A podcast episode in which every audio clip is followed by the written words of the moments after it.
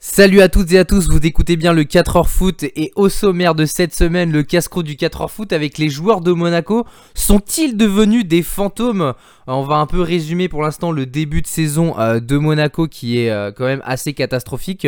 Euh, le coup d'œil de Thomas, on inverse les rôles cette semaine et ça sera donc mon coup d'œil avec donc quels sont les joueurs oubliés de ce mercato. Le Crackers du 4h foot avec donc les tops et les flops de cette semaine et la crème anglaise avec euh, Derby, un club en faillite.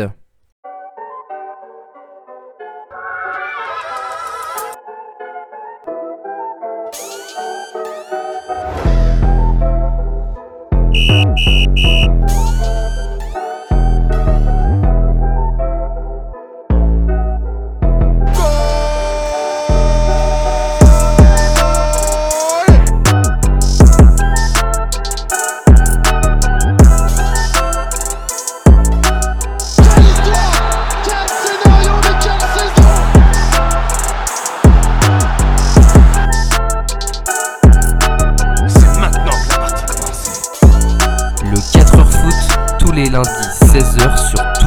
de streaming. Le casse-croûte du 4h foot. Et on va donc commencer avec euh, donc le casse-croûte du 4h foot avec euh, les joueurs de Monaco sont-ils devenus euh, des fantômes? Le titre est un peu provocateur, mais c'est vrai que eh bien Monaco fait un début de saison catastrophique, 14e avec seulement 5 petits points en 6 matchs jouer. Euh, les joueurs de Monaco qui ont dû, euh, qui ont réussi à se relancer un peu cette semaine et on va en reparler justement parce qu'il y a un motif d'espoir justement avec donc cette victoire en Ligue Europa face à Stum Graz. Et, donc autrement le début de saison qui est assez catastrophique avec donc en résumé une défaite à Lorient 1-0, une défaite face à Lens 2-0 euh, et, une défaite à Marseille euh, sur le score euh, de 2-0 et donc les matchs nuls face à Nantes. et donc Monaco aussi qui vient de faire match nul face à Nice. toi, Baptiste, justement par rapport à ce début de saison-là, est-ce que c'est un, début de saison qui te fait peur ou qui te donne pas du tout? Bonjour à tous déjà. en fait, il y a, deux deux, deux contrastes en fait. C'est-à-dire que d'un côté, ça me fait peur parce que je me dis, c'est une équipe euh, qui visait la Ligue des Champions en début de saison et euh, qui devait euh, se, se, devoir d'être d'être meilleur. Et moi, je me suis dit après la fin de saison dernière, enfin ou plutôt la deuxième partie de saison dernière, je me suis dit ils vont redémarrer très très fort et ils vont jouer les premiers rôles dans ce championnat. Après, pourquoi ça me fait pas peur? Parce que l'année dernière, il faut se rappeler qu'ils ont fait un démarrage aussi très compliqué, très poussif et, euh, et qu'après, à partir de janvier, ils se sont mis en mode rouleau compresseur et ils ont lâché pratiquement aucun point. Euh, ils ont lâché au tout début contre Lorient et après, c'était très compliqué de, de venir gratter des points à Monaco. Donc c'est pour ça que c'est un peu un contraste dans le sens où je reconnais pas cette équipe par rapport à, à cette deuxième partie de saison dernière, mais d'un côté, je me dis que s'ils font comme l'année dernière à se mettre euh, en mode rouleau compresseur à partir du mois de janvier, ça peut le faire. Par contre, euh, ça peut le faire dans le sens où euh, ils arriveront à toucher la Ligue Europa, mais, mais peut-être pas plus parce que on sait que aller pour aller euh, chercher la Ligue des Champions, eh ben il faut être constant toute la saison et euh, il faut pas perdre beaucoup de points.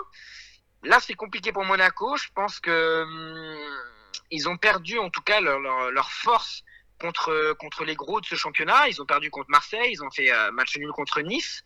même si c'est plutôt pas mal, ils ont ils ont pas perdu voilà, après, je pense que voilà, je pense que la Ligue Europa va leur permettre de, changer un peu d'air et de, récupérer un peu de confiance.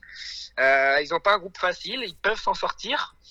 Voilà, ils ont encore des lueurs d'espoir euh, dans l'équipe. Hein. On pense à, à qui fait vraiment un très bon début de saison, ou, ou même Ben Yedder qui, euh, qui est plutôt bon, moi je trouve. Donc euh, voilà, ils ont quand même des joueurs qui tiennent la baraque. Alors après, oui, c'est sûr qu'il y a des joueurs qui sont en dessous euh, du niveau attendu, mais et voilà, je pense que va falloir que, le coach soit très bon pour euh, les remettre en place. Et comme je, disais, voilà, il y a, deux contrastes. Un qui me fait peur et un qui, me fait moins peur parce que on peut les revoir comme l'année dernière. mais par rapport au contraste, moi qui me fait peur justement, est-ce que quand on voit la fin de saison justement qu'ils font et le début de saison, on se disait peut-être qu'ils allaient pouvoir euh, bah, se servir de cette fin de saison-là, un peu comme Marseille, euh, où bah, ils, ont réussi à récupérer Sampaoli et pour un peu avoir euh, bah, cette lancée et de se dire on continue sur la dynamique et, du coup bah, on va faire des résultats. Là quand même, les matchs sont plutôt éloquents, ils sont plutôt tristes et, surtout que moi ce qui me fait le plus peur, c'est que quand on regarde par rapport au meilleur buteur. Pour l'instant, c'est quand même Sofiane Diop avec deux buts. Euh, l'attaque est quand même euh, l'un des principales euh, bah, forces de, de l'AS Monaco. Et, et Ben marque quasiment plus. Là, il arrive à se relancer, mais ça reste quand même très faible. Folland, c'est une cata en attaque.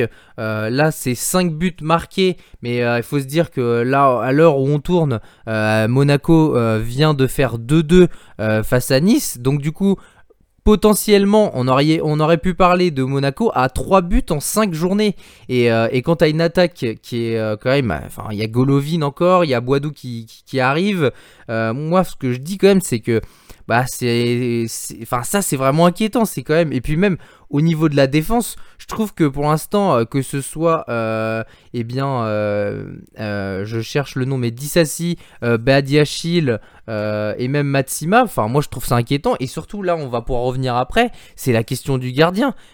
comment on peut avoir Alexander Nubel qui vient d'arriver du Bayern de Munich, qu'on annonce comme le futur Neuer, et au final, eh bien bah voilà, il n'est pas à la hauteur. Euh, tu laisses partir le compte euh, qui était quand même plus ou moins bon. Euh, et en plus de ça, Nouble, s'il fait pas une bonne saison, le problème c'est que bah il est prêté pour deux ans. Et voilà, s'il fait une mauvaise saison cette année, bah il sera quand même là l'année prochaine. Après, bon, il sera deuxième gardien, mais voilà, moi je trouve ça, en, tout cas, il y, a des motifs d'espoir, on va y revenir après. Mais là, quand même, en l'état actuel des choses, je trouve quand même que c'est. Il y a beaucoup de choses qui font que pour l'instant, bah, ils ont intérêt de se bouger le cul, quoi. Ouais, après, euh, il faut avoir un motif d'espoir. Euh, c'est vrai que quand on regarde le match face à Nice, il faut, il faut se dire aussi que, que Monaco était la première équipe à, marquer des buts euh, contre Nice dans ce championnat. Nice, avant ce match, était à zéro but encaissé. Donc c'est la première équipe à, à, à, faire craquer cette défense niçoise. Donc on peut se dire que c'est pas trop mal. Ils ont réussi à tenir les matchs nuls. Euh, en plus, Nice, voilà, est une bonne équipe de ce championnat en début de saison. Donc euh, pour moi, c'est un résultat en tout cas prometteur dans le sens où euh, ils ont réussi à marquer, ils ont réussi à tenir Nice dans un dans un derby bouillant et, je pense que même si le stade était vide, les supporters étaient à l'extérieur du stade. et je pense que c'est plutôt prometteur. Et, et comme tu le dis pour le gardien, alors après moi, je m'en souviens que tu disais qu'il y avait déjà un problème de gardien l'année dernière et que le compte ne faisait plus l'affaire. Mais comme tu le dis, euh, de garder et le compte et Noble, ça permet de mettre sous tension le, enfin, le gardien qui Comme au PSG. Comment? Comme, au PSG. Comme au PSG ou comme à Marseille ou, voilà ou des clubs euh, comme ça qui ont deux gardiens de bon niveau et qui permettent de, de garder euh, le gardien titulaire sous tension toute la saison parce qu'il sait qu'il n'a pas le droit à l'erreur. Là, je pense que Noble, il sait que de toute façon, il va rester titulaire toute la saison et que sans trop euh, de, de, de, de, problèmes, euh, voilà, ça va être lui pendant, pendant deux ans. Alors après, si le contre vient, ça va être différent, mais, mais voilà, je pense que c'était une erreur de, de la part de Monaco, avec une telle ambition de faire partir un, un, un Benjamin Lecomte qui était international français euh, dans, dans un club en prêt voilà, je pense qu'ils auraient pu faire mieux. Après, voilà, c'est des choix de club. Et est-ce que tu trouves pas aussi que cette équipe de Monaco, elle a un peu perdu son âme, un peu son, jeu euh, qu'elle avait l'année dernière? Moi, j'ai vu un peu un bout euh, face à Sturm Graz et même autrement, quand on écoute dans les médias un peu bah, ce qui ressort le plus. Moi, je trouve ce qui ressort le plus, c'est vraiment que cette équipe de Monaco, elle est beaucoup moins joueuse, elle a beaucoup moins d'envie. Et, euh, le match contre Sturm Graz, il est vraiment évocateur dans le sens où ils jouent à Monaco, ils ont fait que 1-0 contre une équipe qui est quand même censée être quand même beaucoup plus faible. Monaco qui a quand même un effet euh, très fort euh, qui justement aurait dû être un rouleau compresseur face à cette équipe. Et moi je trouve que cette équipe elle est beaucoup moins joueuse. Euh, elle a déjà lâché des points contre des équipes auxquelles franchement elle avait largement le moyen euh, de bah, au moins de faire un meilleur résultat. Enfin, une défaite face à Lorient, euh, ça reste quand même enfin problématique, je trouve.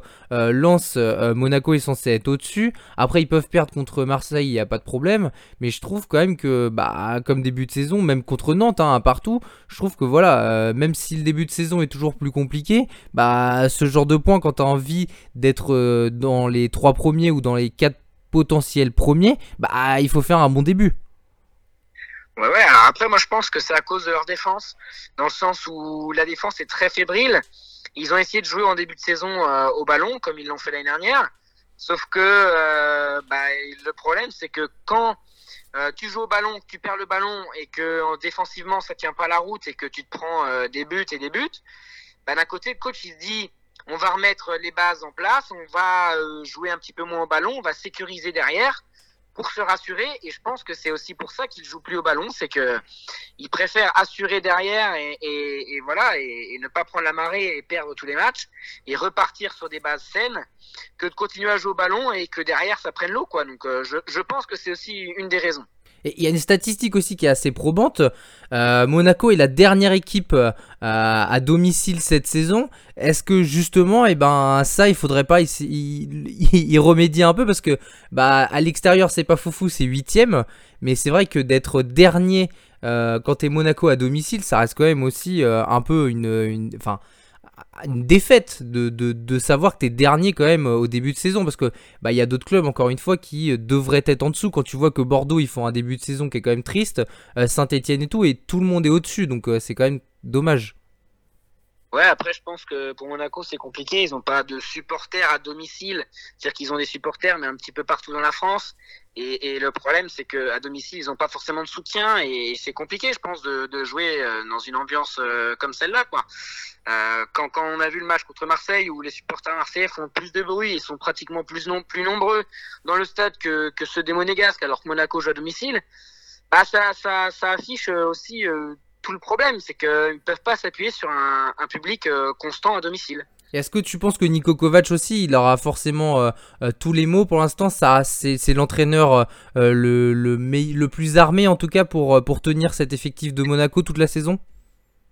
Bah, c'est pas facile. Après, je pense qu'il va pouvoir remédier au problème. Après, je pense qu'il va falloir voir sur le temps et la durée. Et est-ce que justement Monaco aussi a, quelques, a des soucis à se faire euh, dans son groupe euh, de Ligue Europa. Parce que la mine de rien le match a été poussif face à Sturm euh, ils vont jouer contre le PSV Eindhoven et, et la Real Sociedad. Deux équipes qui se sont neutralisées pour l'instant lors de la première journée. Mais s'ils si utilisent encore le niveau qu'ils ont depuis le début de saison ça peut être problématique quand on sait le niveau de la Real Sociedad et du PSV Ouais, ouais, ouais. Après, je pense que la Real Sociedad n'est pas non plus aussi euh, aussi forte qu'avant. Alors, ils, sont bons. Ils ont ils ont 5 points en 10 matchs en championnat. Ils viennent faire deux matchs nuls contre Séville. Mais, mais, mais, je pense qu'il y a moyen de, de prendre ces deux équipes-là. Après, euh, ça va être serré. Il va falloir euh, mieux jouer que ça. Et après, voilà, on va voir de quoi est capable Monaco. Peut-être que ça va leur permettre justement de jouer une autre compétition que le championnat, de de faire autre chose et de, de, de permettre de, de souffler et, voilà, de repartir de l'avant. Des fois, des fois, certaines équipes, eh ben, grâce à ces compétitions-là, euh, ces compétitions euh, satellites entre guillemets, dans le sens où c'est pas euh, la compétition qui a tous les week-ends, permet à une équipe de sortir la tête de l'eau euh, parce que c'est une compétition différente, que dans la tête c'est différent et qu'il y a des enjeux euh, autres. Et donc peut-être que ça peut leur permettre aussi de, de, relancer leur championnat. Et toi, si tu devais pronostiquer un peu euh, où finirait Monaco dans, dans cette saison, tu les verrais où à peu près? Ou en tout cas, l'objectif du club devrait être où? Je sais pas, je sais pas, c'est compliqué comme je te dis. Ils peuvent très bien faire une superbe deuxième partie de saison et, et dans ces cas-là, euh, on peut compter Monaco dans, dans, dans, dans, les, dans le troisième ou quatrième. Donc c'est pour ça que, que c'est compliqué de, de pronostiquer. Et, voilà, Mais quelle devrait être sa place alors? Bah, Je pense au vu de l'effectif, je pense qu'il devrait quand même terminer euh, 3, 4 Je pense que ce serait quand même honorable pour, pour eux. Alors même si euh, ils visent plus haut, ils visent la Ligue des Champions, je pense que c'est compliqué pour une équipe qui, qui, fait un début de saison comme ça. Mais on est d'accord quand même que vis-à-vis de l'effectif, c'est vrai que bah, c'est censé être bah, pour moi à niveau égal à peu près de Lyon euh, et euh, bah, à peu près au niveau, enfin je vois quand même peut-être un peu plus au-dessus de Nice quand même, dans le sens où il y a quand même un effectif qui est quand même assez complet. Euh, et puis en plus de ça, je pense que c'est une équipe qui, bah, au mercato hivernal, va pas non plus se poser trop de questions s'ils doivent recruter en défense par exemple. Après, moi je pense qu'on parle de Monaco, je pense qu'on pourra revenir aussi un, autre week-end sur l'île qui on n'en parle pas mais fait, pire parce que ils, enfin ils sont championnats, ils font la même chose, ils ont le même nombre de points, le même nombre de matchs. Mais, eux, c'est problématique parce qu'ils sont, sont, champions de France, ils ont les mêmes joueurs. Alors Monaco aussi, mais, euh, mais voilà, je pense qu'on va pouvoir en parler aussi de cette équipe qui, je pense que ces deux équipes-là sont ressemblantes, ont, des creux. Ils n'ont pas réussi à, à garder l'euphorie l'année dernière. Qui décale, pardon, pour Carballo. Carballo Carballo Pour sa première titularisation, Felipe Carballo Un peu plus derrière, Victor Costa qui va jouer avec Cahuzac. Cahuzac pour Diarra. Oh Diarra Sous les mains de Diarra à la 88e minute et on va donc euh, parler de ce coup d'œil de Thomas avec quels sont les joueurs oubliés de ce mercato. C'est vrai qu'on a fait une spéciale rubrique euh, euh, mercato la semaine dernière, mais il y a des joueurs quand même qui sont bah, pour moi passés à la, trappe avec bah, un mercato qui a été heureux pour certains euh, et, malheureux pour d'autres parce que justement ils sont un peu bloqués euh, dans leur carrière. Euh, des joueurs dont on va parler qui, qui auraient dû, enfin qui avaient un bon de sortie ou qui auraient pu partir et qui finalement ne sont pas partis. donc du coup, bah, Baptiste, vas-y, prends les commandes, dis-moi justement un peu les questions que toi tu voulais me poser pour ce coup d'œil de Thomas. Ouais, bah après déjà, je pense que tu peux euh, récapituler un petit peu les joueurs que toi euh, tu avais en tête euh, parmi ceux qui ont été euh, oubliés lors de ce mercato, ceux qui pouvaient avoir des bons sorties euh, mais qui n'ont pas forcément eu d'offre, ou d'autres qui voulaient partir. Il y avait des clubs qui étaient dessus, mais ils ont été retenus par leur club. Donc, euh, donc vas-y, je, je t'écoute sur les, les, les, joueurs que, que tu as en tête. Bah pour moi déjà, en premier, quand j'ai pensé à ça, j'ai pensé un peu à Gareth Bale. Euh, Gareth Bale qui est donc euh, été prêté l'année dernière à, Tottenham, euh, qui s'est relancé un peu. On a parlé d'un arrêt de carrière carrément de, Gareth Bale, la, la superstar galloise, qui est sur une, un plus une saison l'année dernière qui était assez affolante avec 20 matchs, 11 buts et 2 passes décisives. je pense qu'on oublie à quel point Gareth Bale a été important dans la saison de Tottenham l'année dernière et donc bah, qui a réussi à qualifier donc cette équipe pour, l'Europa Conference League. Euh, et du coup, bah, c'est vrai que euh, bah, là, il fait un début de saison qui était bah, plutôt moins, plus ou moins correct. On avait l'impression qu'il était revenu dans les petits papiers euh, de, de Carlo Ancelotti. Malheureusement, il s'est blessé. Mais c'est vrai que bah, j'aurais cru qu'il il aurait un bon de sortie. Et pourquoi pas même transférer à Tottenham. On avait l'impression que Tottenham était chaud pour le recruter définitivement. Et, et c'est un joueur en plus qui bah, avait coûté cher euh, à, Tottenham, enfin au Real Madrid, pardon, euh, pour, pour 100 millions. C'était la recrue la plus chère euh, de l'histoire à ce moment-là. Il avait fait des premières saisons assez affolantes, avec 15 bah, buts en championnat, 12 passes D, deux saisons plus tard, 19 buts et, 10 passes décisives en 23 matchs. Enfin, il était vraiment concerné. C'est un joueur qui est en perdition, mais qui pour moi, voilà, il manque juste la flamme du foot.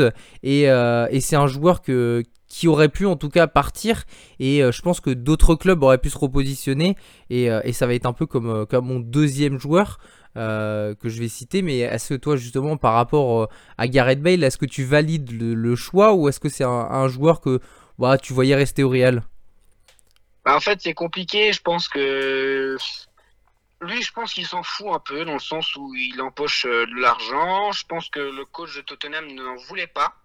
La direction était plutôt chaude pour, euh, pour le, garder. Et je pense que le coach n'en voulait pas trop euh, parce qu'il a un peu la grosse tête et qu'il faut que ça tourne autour de lui et, que c'est compliqué à, manager ce genre de joueur. Et, voilà, et je pense qu'après, euh, Carlo Ancelotti n'était pas réfractaire à l'idée de le garder parce que il aime bien ce genre de joueur.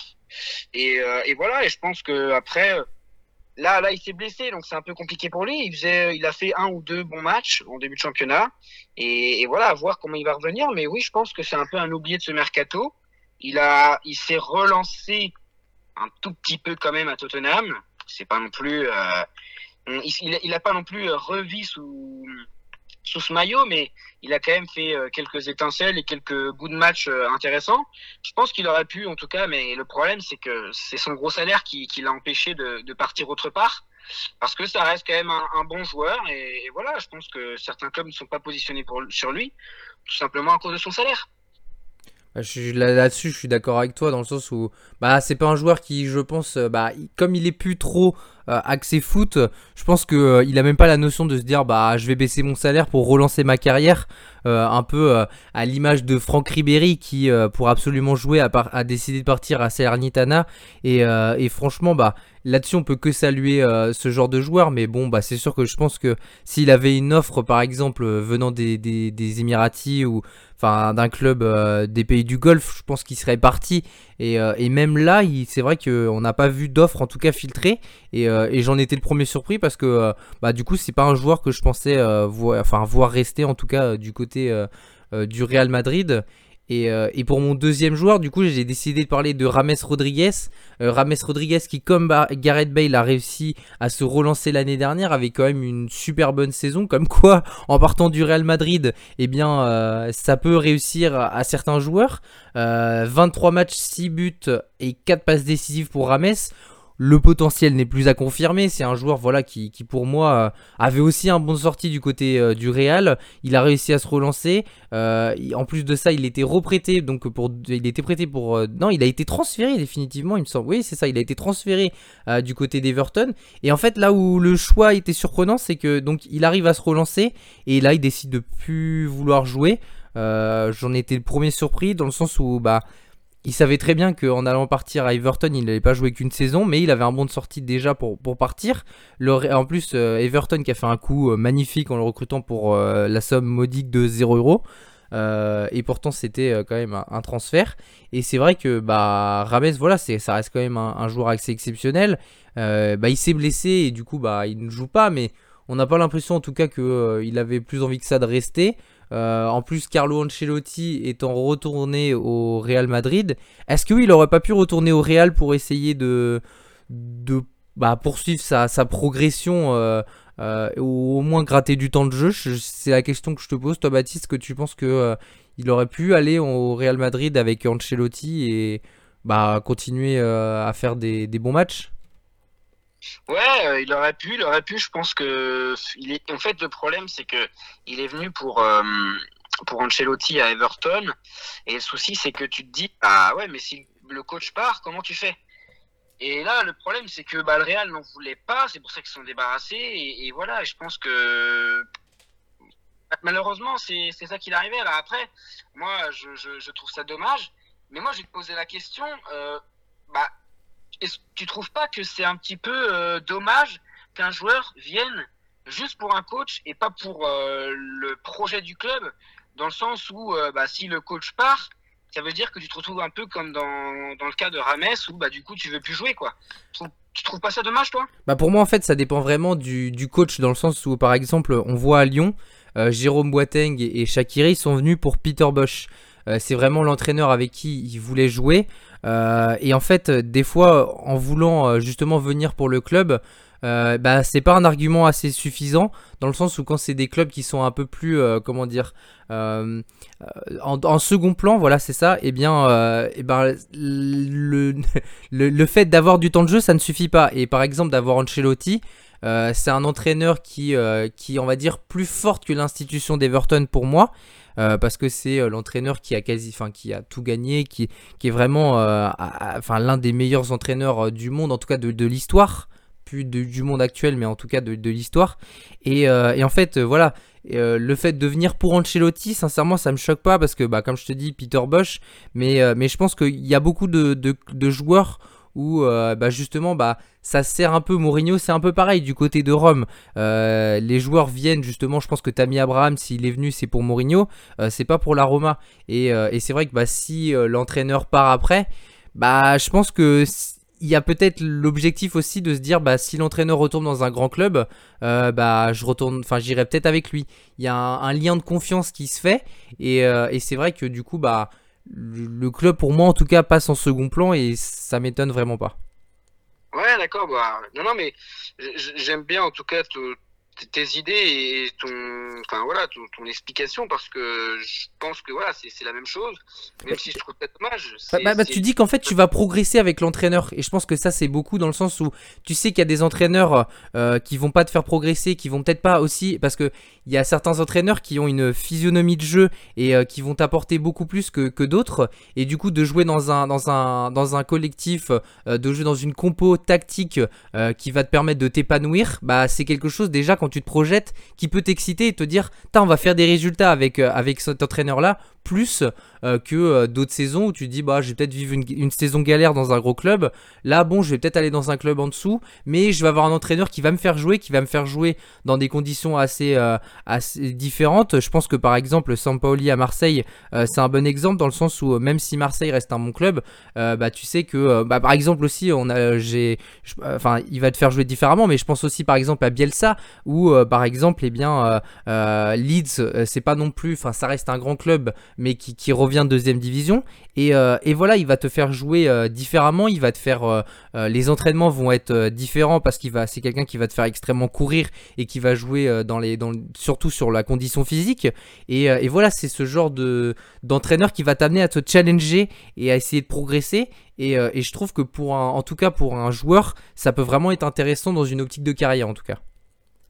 Non, je, suis complètement d'accord avec toi. Et euh, donc maintenant, euh, dis-moi un petit peu euh, ton, deuxième joueur. C'est mon troisième là. Et, et du coup, bah, le, le troisième joueur que j'avais décidé de prendre, c'était Mauro Icardi. c'est vrai que Icardi, du coup, avec l'arrivée de Messi, on attendait un strike. le fait que Messi arrive, on pensait que ça allait lancer une, sacrée boule et qu'il allait avoir bah, beaucoup de joueurs qui allaient partir. Euh, et bien résultat il y en a eu euh, très peu voire euh, pas du tout. Enfin il y en a eu quelques uns quand même avec donc Mwendo qui a été prêté du côté de Lens Sarabia qui a été striké du côté du Sporting Pembele qui est parti du côté de Bordeaux et d'autres encore. Mais c'est vrai que du coup bah, je m'attendais à que Icardi soit le premier à, bah, sur le rang des, des départs. C'est un joueur en plus qui enfin moi j'affectionne un petit peu quand même parce que euh, en fait, c'est il a une caractéristique tellement euh, différente des autres joueurs, c'est-à-dire que c'est un joueur qui va toucher 4 ballons et qui peut marquer 3 euh, buts sur les 4 pauvres ballons qu'il aura touché dans le match. Et, c'est ça que, j'aime chez, ce joueur. Et surtout qu'en plus, il faisait un début de saison qui était pas mal. Avec donc, bah, il a enchaîné les buts face à, à 3 et face à Strasbourg. Il était quand même présent dans ce début de saison. Euh, ça reste un super joker de luxe pour un joueur qui a été payé 60 millions. Donc euh, le retour sur investissement, il n'était pas trop présent, je trouve, euh, pour un joueur qui est légèrement, pour moi, sous-côté, en tout cas du côté de Paris. Et, du coup, bah, il avait pour moi, il avait un bon de sortie. On parlait de la Juve qui aurait pu le recruter. Je pense que ça aurait été une bonne idée. Après, bon, bah, c'est sûr qu'il y a pas mal de joueurs euh, en attaque, mais, c'est vrai que bah, il, était, il est concerné dans l'état d'esprit. Après, est-ce que retourner en Italie, c'est une optique qu'il avait envie? Je sais pas. Moi, je trouve que c'est un joueur pour l'instant qui euh, a pas fait assez ses marques du côté de Paris et qui a encore une carte à jouer.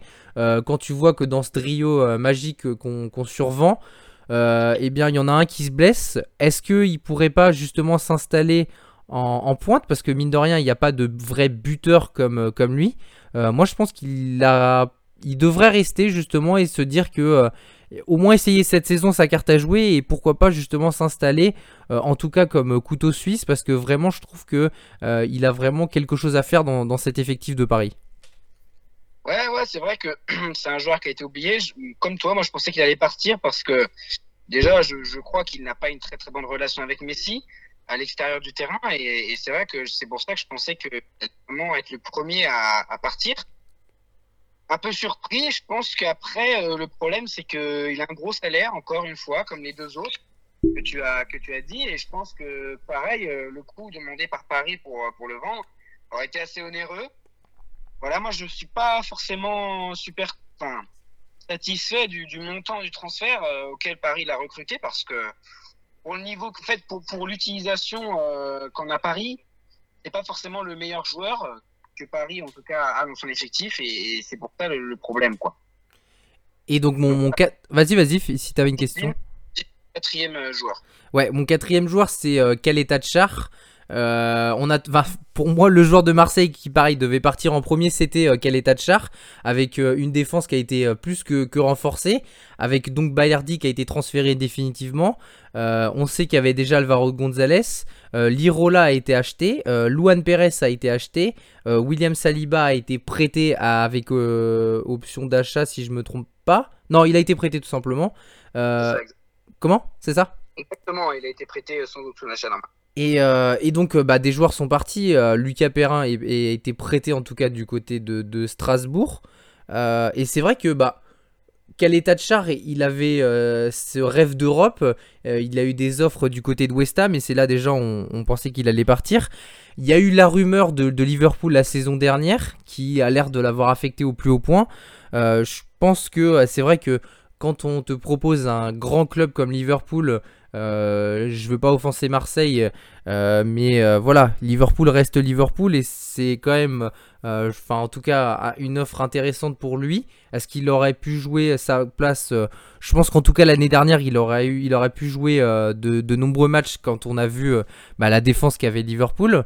et du coup, bah c'est vrai que c'est un joueur qui, en plus, a joué la Coupe du Monde. Voilà, il est quand même plus ou moins intéressant. Il reste sur une bonne saison l'année dernière avec 33 euh, matchs disputés, avec deux buts et une passe D. Euh, il est concerné. C'est un joueur qui a été recruté cher en plus du côté de Marseille pour 20 millions. Euh, moi, je l'attendais voir partir dans un club anglais du coup. et du coup, bah, il a été proposé donc à West Ham, où West Ham apparemment a pas proposé assez, il me semble. Euh, et, dans les dernières heures du mercato, et eh bah, il bloquait un peu tout le monde. Euh, il aurait dû avoir des joueurs qui, pouvaient potentiellement arriver. Et, euh, il n'est pas parti. Il a une offre de Wolverhampton dans les, dernières heures du mercato refusée. même pas de négocier, il me semble. Et c'est vrai que bah, il va avoir.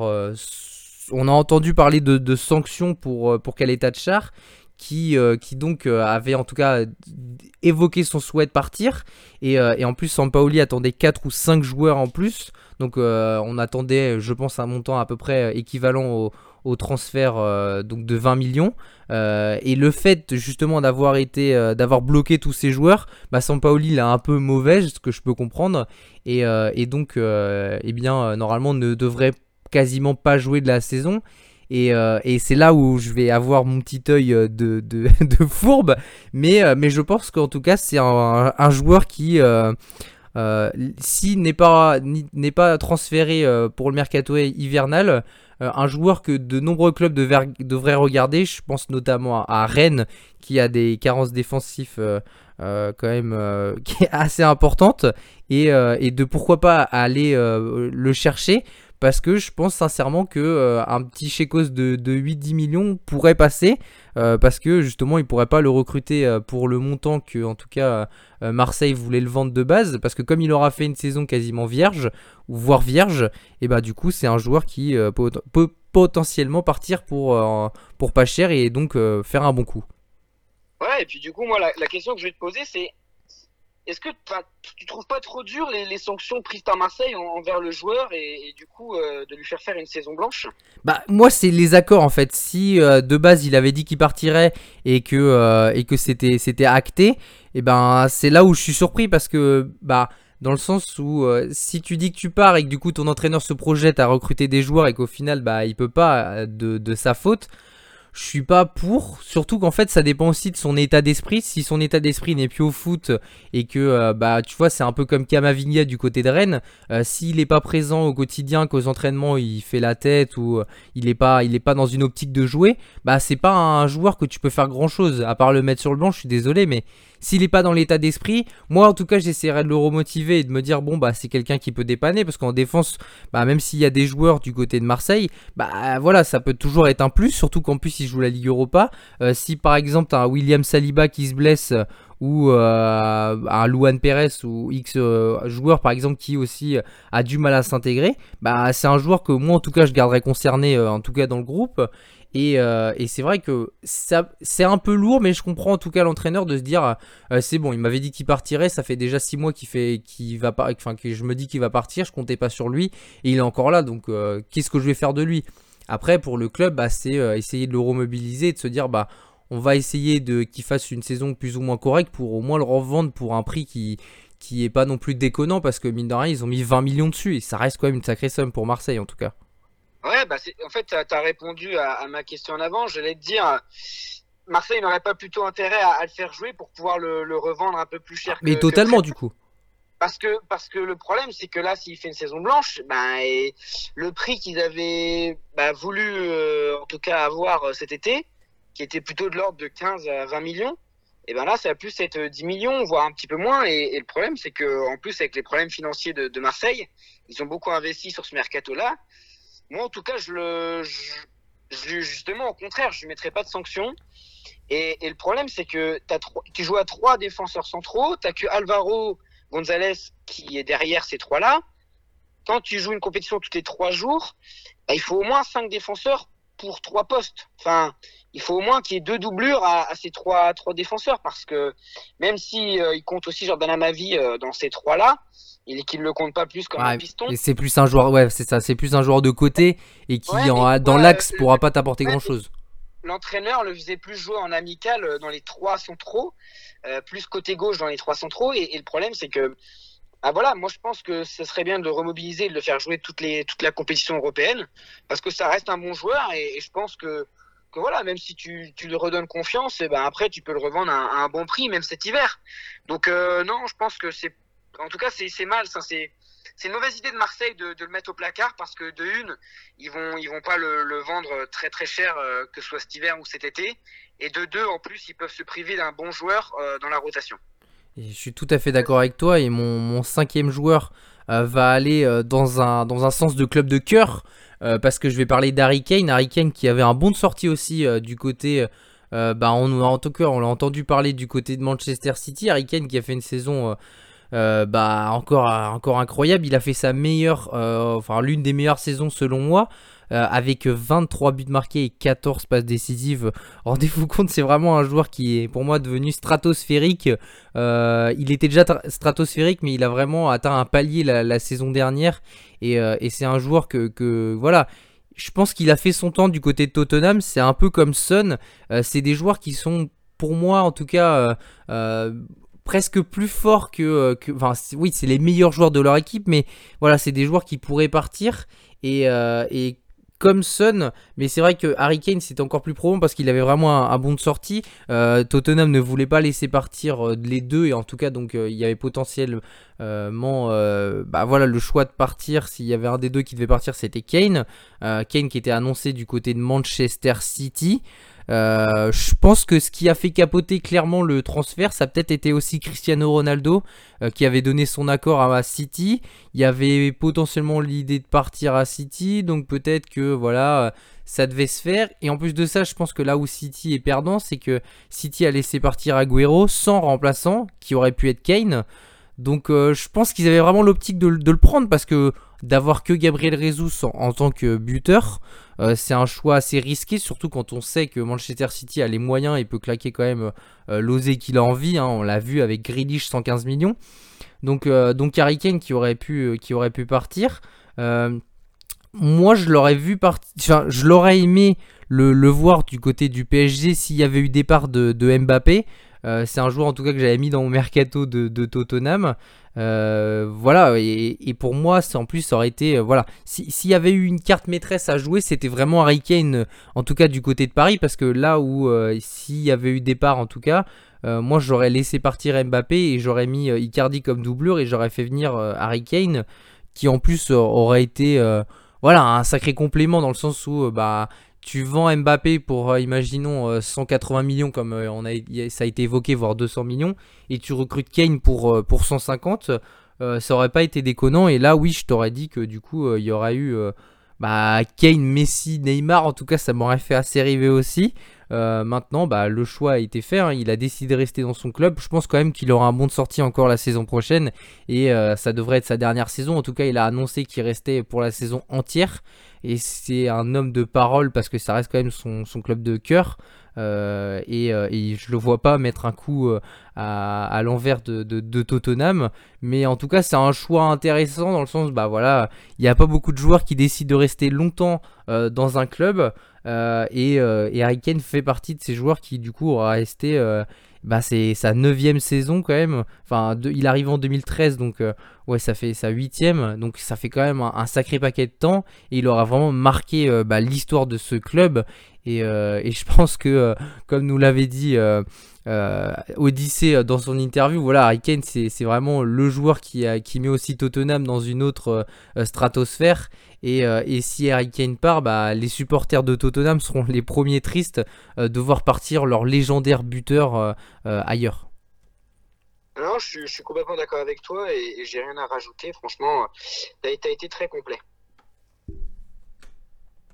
mauvais dégagement de Kurzawa fait tir le ballon à 30 mètres Nabil Fekir à 30 mètres Memphis à l'entrée de la de réparation le néerlandais qui va vouloir frapper lui-même Memphis super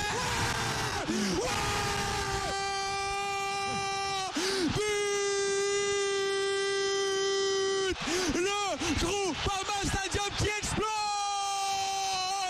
tout de tonnerre et tout de génie de Memphis Depay et on va donc faire euh, ce crackers euh, du 4 heures foot avec donc les tops et les flops euh, de cette semaine. Baptiste, je vais te laisser du coup commencer par ton premier top de cette semaine.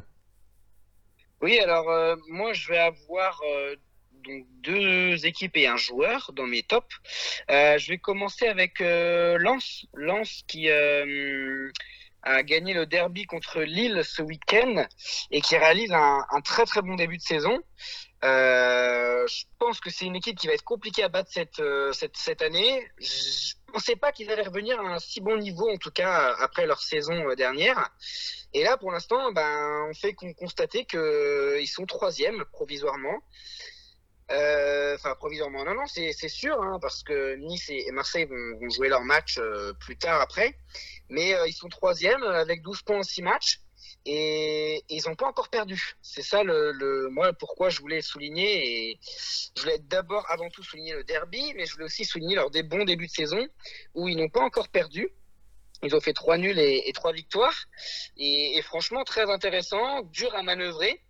Et, euh, je voulais vraiment saluer le, boulot de, l'entraîneur Franck Hez, qui vraiment euh, réalise un bon début de saison. Moi, je parle toujours de l'année de confirmation. C'est-à-dire que pour les clubs promus, euh, il y a toujours cet engouement de la première saison. Et on voit que ça réussit à, ça réussit pas à beaucoup de clubs en plus. Non, mais la première saison, c'est toujours facile dans, enfin facile. C'est jamais facile, mais dans le sens où il y a toute cette euphorie autour du, club qui vient de monter, donc forcément que les joueurs se battent à, à, 2000%. Et c'est plus l'année d'après où ben, on se dit, est-ce que les joueurs vont garder ce rythme, vont garder cette envie euh, sur cette deuxième saison? Et pour l'instant, on, voit que oui. Euh, je pense qu'ils avaient vraiment une revanche à prendre, euh, ces Lensois sur Lille, qui déjà, en tout cas, a été champion l'année dernière, qui les a battus 4-0 en fin de saison. C'est un petit peu ça qui leur a offert le titre. Et en plus, ça faisait 15 ans qu'ils n'avaient pas gagné le derby du Nord. Voilà, je pense que le stade était chauffé à bloc, même s'il y a eu quelques tensions et quelques débordements. Voilà, on va parvenir dessus. Je pense qu'on pense, enfin voilà, c'est tout un, moment compliqué. Ça montre encore une fois que le foot français, euh, bah voilà, des limites. C'est dommage parce qu'on on dégage pas une bonne image euh, auprès du football européen, mais voilà, malheureusement, euh, c'est comme ça. Et moi, je vais plus parler du sportif, dans le sens où c'est pas mal. Donc, voilà, c'est plus là que je voulais en venir. C'est la nouvelle recrue qui, qui met le but, euh, Frankowski. Euh, donc, euh, J'aurais pu le mettre dans mes tops. Vraiment, il fait, une début de il fait un début de saison qui est vraiment très très intéressant, l'international polonais. Voilà, ils ont réussi à, on va dire, remplacer, faire oublier un peu Loïc Badé qui est, qui est, parti à Rennes. Ils ont récupéré Kalumendo, pareil, en prêt une deuxième saison qui est vraiment intéressant. Et, moi, ce que je voulais souligner, c'est aussi le, le, le banc. C'est-à-dire qu'ils ont un bon banc. Euh, là, tu vois, contre Lille, ils avaient quand même Ganago, même si euh, bah, il n'a pas été aussi bon euh, que ça ces derniers temps. Ils ont quand même des Aïdara, Cahuzac euh, et d'autres. Et, et, en fait, c'est que ces joueurs-là peuvent sortir du banc. Et c'est ces joueurs-là qui peuvent faire la différence. Ils ont aussi Corentin Jean, qui je crois qui est blessé. Mais c'est pour, vraiment dire que cette équipe est complète et que cette année, à mon avis, ils vont vraiment avoir une revanche à prendre sur euh, leur saison dernière où ils, perdent euh, leur place euh, européenne sur le fil par Rennes. Et voilà, ils vont avoir une revanche à prendre et je pense que ils vont vraiment être costauds cette saison et ça va être compliqué de les battre. Et attention à cette équipe de Lens qui va vraiment, je pense, en tout cas à mon avis, réaliser une bonne saison s'il continue comme ça. Et je vois pas pourquoi il continuerait pas comme ça. Bah moi je voulais revenir, ouais, revenir vite fait sur Frankowski. C'est vrai que Frankowski, euh, j'ai pas ses stats euh, en tête, mais il fait, il est très très très décisif et je trouve que euh, justement il s'inscrit bien dans la dans la lignée de, des bons coups un peu que, que propose Lance et, c'est vrai que même le fait de, que Kalimwendo revienne aussi justement à, Lance, bah, c'est un bel acte dans le sens où bah, il aurait pu pourquoi pas partir à Lens enfin de partir enfin retourner au PSG et gratter du temps de jeu. Et c'est vraiment un souhait qu'il a voulu avoir, c'est de, repartir à Lens, tellement ça s'est bien passé la saison dernière. Et, euh, en plus de ça, Lens voilà, est, quand même troisième de Ligue 1 euh, dans l'instant T. Et, euh, et, je trouve que c'est vraiment très intéressant quand même. Euh, et, par rapport à Frankowski, du coup, j'ai ses stats. Euh, c'est vrai que depuis le début de saison, il est donc à un but et trois passes décisives en 6 matchs. Euh, et, d'avoir un joueur justement qui, arrive à faire des passes décisives dans un club, ah, c'est toujours intéressant parce que, bah, mine de rien, il faut ces joueurs-là qui sacrifient un peu pour le collectif. on le voit aussi du côté de Montpellier avec Valère Germain qui, voilà, qui fait des, passes décisives. Et, et, je trouve ça quand même bah, hyper intéressant d'avoir ce, genre de profil de, de joueur. Et donc, euh, vas-y, vas-y si tu veux dire. Ah, à toi de me dire ton, top. Et donc, du coup, bah, moi, je voulais parler de Sébastien Allaire. Sébastien Allaire qui a fait donc euh, un, déjà un début de saison euh, hyper intéressant. il est meilleur buteur d'Eurodivisie avec donc 5 buts en 5 matchs. C'est un joueur dont on parle peu et pourtant qui a une carrière riche. Euh, qu'il a envoyé un peu bah, aux quatre coins pour l'instant de, l'Europe. Euh, il a été formé au CER, il est parti à Utrecht où il a vraiment cartonné euh, avec 19 buts la deuxième saison en championnat, 15 buts après, il a décidé de partir à Francfort et franchir les paliers. Ensuite West Ham et, donc l'Ajax depuis l'année dernière. Je trouve que c'est un joueur qui est, très réfléchi dans sa carrière. Euh, il a laissé le temps à l'équipe de France euh, de venir vers lui. Il n'a pas eu cette opportunité. Il a décidé de choisir l'opportunité de la Côte d'Ivoire. Et je pense que voilà, c'était le moment aussi, euh, bah, peut-être d'enchaîner justement avec la Côte d'Ivoire. Et ça le réussit très bien parce que bah, il marque, il marque des buts aussi. Il est à, là pour les, qualifications de la Coupe du Monde. Il en est à, deux buts en deux matchs. et en plus, donc, il a marqué un, doublé face au Cameroun. c'est un joueur qui reste quand même sur des statistiques incroyables il est à 9 buts en, 4 matchs. Et, euh, c'est vrai qu'il cartonne vraiment. Euh, déjà que l'Ajax est un rouleau compresseur. Et, c'est vrai que euh, bah, de passer de l'Angleterre à l'Ajax, voilà, en plus c'est 40 millions, je crois, le transfert. C'est vrai que l'Ajax fallait qu'il les sorte. ils n'ont pas, pas réfléchi plus que ça, ou 30 millions, je sais plus, mais en tout cas c'est, c'est un montant bah, très élevé pour, pour, bah, pour le championnat des Pays-Bas. Euh, et donc euh, bah, là, euh, deux buts contre, le Cameroun, deux buts contre Zwolle, et donc surtout l'homme de la semaine, enfin pour moi le top de la semaine, quatre buts contre le Sporting Portugal. C'était son premier match de, Ligue des Champions. Bah, c'est un record, hein, personne n'a marqué 4 buts lors de son premier match. La question pour moi se pose même pas. Et, et, la victoire face à Cumberg où ils ont gagné 9-0 donc euh, ça montre bien que voilà, euh, bah, déjà il s'est bien euh, fondu dans, cette équipe de l'Ajax. Et malgré des débuts un peu poussifs, je trouvais que voilà, c'était les tout, tout, début n'était pas incroyable. Bah, il reste quand même sur 11 buts et 5 passes décisives sur 19 matchs. Donc ces stats parlent pour lui. Et, voilà un joueur que, que je voulais répéter. C'est vraiment un choix de carrière qui est intéressant euh, et, qui est euh, assez euh, du coup incroyable et un joueur un peu sous-coté selon moi aussi. Je suis complètement d'accord avec toi et j'ai rien à rajouter à part le fait que c'est dommage que la France n'ait pas réussi à le conserver parce que c'est un, super attaquant, un attaquant qu'on sous-estime un petit peu et, malheureusement il nous aurait fait beaucoup beaucoup de bien en équipe de France. Moi, je vais, parler de mon deuxième top, c'est euh, Mohamed Salah, euh, qui réalise un, super début de saison, qui a encore marqué ce week-end euh, contre Crystal Palace. et ben, tout simplement, il est sur une super série de, enfin, en tout cas en, championnat, 4 buts en 5 matchs. Il y a que contre Burnley qu'il n'a pas marqué. Il a marqué contre Norwich, contre Chelsea, Leeds et Crystal Palace. Il a marqué aussi cette semaine contre le Milan AC en, Coupe d'Europe. voilà, je pense que avec un Mohamed Salah en, très grande forme, ben, Liverpool euh, peut en tout cas respirer un peu plus. C'est vrai que l'année dernière, il y a eu des blessures en défense, des méformes en attaque, ce qui a fait que Liverpool était un peu plus dans le mal, même s'ils ont réussi à sauver les meubles en, se qualifiant en Ligue des Champions. Et je pense qu'il est parti sur de très très bonnes bases, et qu'il est parti pour encore une fois tout casser dans, dans ce championnat voilà, euh, il est, il meilleur buteur du championnat avec euh, Bruno Fernandez et Antonio.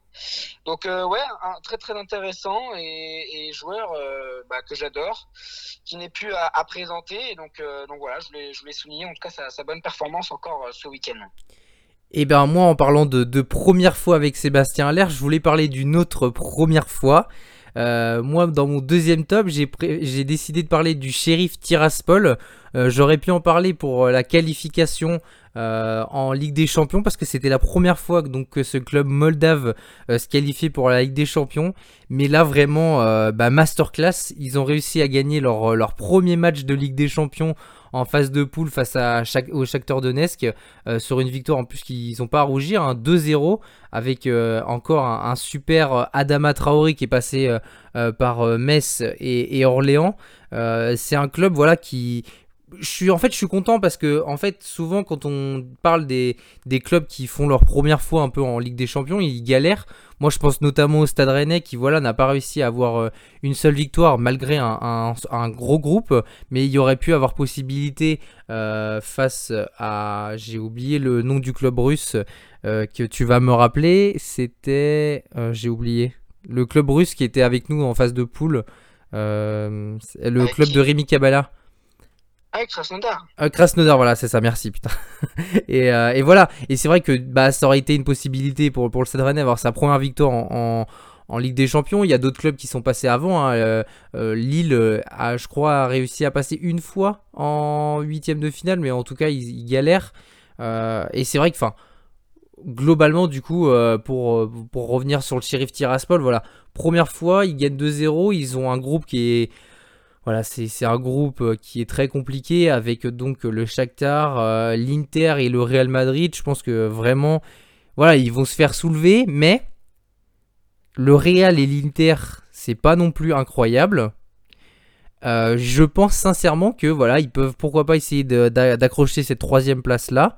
Euh, ils sont premiers pour l'instant. Je pense qu'ils peuvent l'encadrer euh, dans, bah voilà, ils peuvent l'encadrer dans un cadre.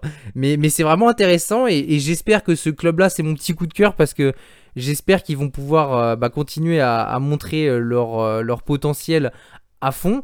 Il y a un effectif qui est, qui est cohérent bah, dans, leur, dans leur équipe, des joueurs qui sont passés par la Ligue 1. Euh, qu'on parle plus, mais voilà. Et, c'est vrai que du coup, bah, j'espère que pour, euh, le reste, bah, ils arriveront à, au moins accrocher cette troisième place. Ouais, ouais, alors après, c'est vrai que l'Inter, euh, c'est nul en Ligue des Champions et c'est fort en championnat. Ça va être une grosse surprise encore une fois cette saison et une grosse problématique pour ce club. Moi, je vais, je vais parler de mon troisième top qui est Brighton, qui est en super forme. Alors, voilà, ils ont ils ont pas changé d'entraîneur, ils ont pas euh, recruté euh, d'énormes joueurs, mais ils sont quand même euh, sur une série de quatre victoires en cinq matchs en championnat, ce qui est quand même incroyable. Ils ont perdu seulement contre Everton. voilà, ils ont ils ont gagné contre un prétendant en tout cas au, top 4 voire au top 6 qui est Leicester. Voilà, je pense que leur début de saison est quand même incroyable. Ils ont réussi à gagner, alors même si ce n'était pas contre les gros du championnat, et eh ben, ils ont réussi à prendre les points qu'il fallait. Euh, ils ont pris 12 points en, 5 matchs et pour la lutte en maintien, c'est quand même incroyable. Je pense que là, ils vont pouvoir respirer un peu mieux et revoir leurs ambitions à la hausse euh, parce que le maintien, euh, en tout cas, on va être assuré très rapidement si ça continue comme ça dans les prochaines journées. Parce que quand on est déjà à 12 points en, en 5 matchs, sachant que le maintien, c'est à peu près 40 points. Euh, voilà, on peut voir euh, la saison assez tranquillement. Un effectif de très bonne qualité euh, qui, enfin, en fait, leur classement les autres années ne montrait pas forcément la qualité de l'effectif. On en parlait justement en off, ouais, que c'était l'un des, l'un des clubs qui avait les expected points euh, les plus élevés dans le sens où euh, par rapport aux concrétisations euh, de leurs occasions, s'ils avaient concrétisé toutes les occasions qu'ils avaient eues dans la deuxième partie de, classement, ils étaient cinquièmes et, c'est vrai que bah, pour un club qui donc bah, justement, et n'empêche. ah, vas-y, vas-y, pardon. Dans la deuxième partie de championnat, pas dans la deuxième partie de classement. Non, non, dans ah oui, pardon, c'est ce que je voulais dire. Dans, la, si j'ai dit ça, pardon, c'est dans la deuxième partie de championnat, oui. Ils auraient dû être, ils auraient cinquième. Euh, bah, c'est vrai que euh, bah, ils, auraient pu en tout cas euh, être un peu plus altruistes et marquer plus de buts. Et, je pense que bah, c'était pas difficile pour eux de faire mieux que, que, la saison dernière. Par contre, je vais te couper juste sur ça. L'année dernière, Southampton a fait un début de saison canonissime. Vraiment, ils étaient premier, deuxième, je sais plus, pendant un moment. Et ils se sont effondrés jusqu'à la 15e place, il me semble. Attention quand même à Brighton, qui, euh, voilà, ça reste euh, un très bon club que j'affectionne énormément. Mais euh, il faut faire attention à justement bah, être régulier dans la saison et pas faire comme Southampton et s'écrouler sur la deuxième partie de saison parce que souvent quand même bah, tu peux descendre très très vite et très bas. Ouais ouais mais bon moi je disais ça aussi parce qu'on en avait parlé que voilà leur nombre d'occasions était quand même assez euh, assez grand. Mais, mais voilà, après, c'est sûr que s'ils jouent plusieurs gros d'affilée, ça peut leur mettre le moral dans les chaussettes. Et, voilà, mais, mais, je pense qu'ils peuvent euh, garder une bonne dynamique. Et je pense qu'ils peuvent en tout cas maintenir le cap parce que c'est une équipe qui a, qui a un petit peu de talent dans l'équipe. Euh, et, voilà, je pense qu'il y a des joueurs de qualité qui peuvent en tout cas élever le niveau de, cette, de ce club pour, euh, pour en faire un club, euh, en tout cas, euh, peut-être pas dans le top 10, mais qui finira 10, 12e. Exactement, et je pense que oui, qu'ils ont le potentiel avec des joueurs comme, comme Welbeck, comme Mopé. Il y a une super défense, vraiment. le gardien d'ailleurs de, de Brighton est, passé dans l'équipe nationale de, de l'Espagne. Euh, donc euh, vraiment, non, non, il y a, un bon potentiel. Euh, c'est une bonne équipe qui, fonctionne bien et qui est montée il n'y a pas si longtemps que ça en, première ligue et qui progresse chaque année. Et c'est pour ça que bah, tu as raison de le souligner parce que bah voilà, il y a du très bon travail qui est fait et on souligne le très bon travail bien sûr. moi, je voulais parler de Nkunku. Nkunku qui fait pas un début de saison incroyable, comme Leipzig d'ailleurs, qui bah, passe un peu d'ailleurs euh, bah, la trappe de ce début de saison, 12ème avec euh, donc 4 euh, points en 5 matchs, mais un coucou qui s'est révélé un peu cette semaine, malgré le match nul de, Cologne, non, contre Cologne ce week-end. et ben Nkunku a réalisé quand même une, un match face à City qui était assez bah, monumental pour moi, un triplé quand même euh, marqué donc euh, sur cette défaite 6-3. C'est peut-être le joueur qu'on a le plus vu euh, de, bah même c'est le joueur qu'on a plus vu pour Leipzig. un triplé marqué, il a vraiment essayé de tout donner. J'aime cet état d'esprit là. En plus, il les buts là, il, est vraiment, il les met vraiment à l'arraché. Et, c'est vrai que bah, je pense sincèrement que s'il n'avait pas été là, le score aurait peut-être aurait pu être plus, enfin, il aurait pu avoir euh, voilà, euh, moins de buts marqués. Enfin, il aurait pu être plus sévère, oui, dans le sens où du coup, bah, il y aurait eu moins de buts marqués. Et du coup, bah, voilà, s'il y avait eu 6-0 par exemple, ça aurait été euh, différent. 6-3, c'est un match très spectaculaire. Ils n'ont pas été si mauvais que ça, mais ils ont eu quand même un rouge à la 79e. Et non, masterclass pour Nkunku qui marque 3 buts. en plus de ça, voilà, on parle souvent des joueurs qui n'auraient pas dû être lâchés si vite en Ligue 1. Et eh ben, je pense que Nkunku fait vraiment euh, partie de cette liste là du voilà des joueurs qui c'est dommage été qui ont qui sont partis. Euh, du, côté bah, du PSG il a décidé de partir à Leipzig et il a fait vraiment une saison euh, une première saison incroyable avec 5 buts et, 13 passes D en 32 matchs. Et, voilà j'espère qu'il fera une aussi bonne saison que, que, les autres années et qu'il pourra continuer à, progresser et pourquoi pas essayer de s'installer bah, essayer en tout cas d'avoir un peu plus sa chance en équipe de France parce que c'est un joueur qui a un très fort potentiel et qui je pense pourrait être appelé euh, ou en tout cas jouer sa, carte à fond en équipe de France.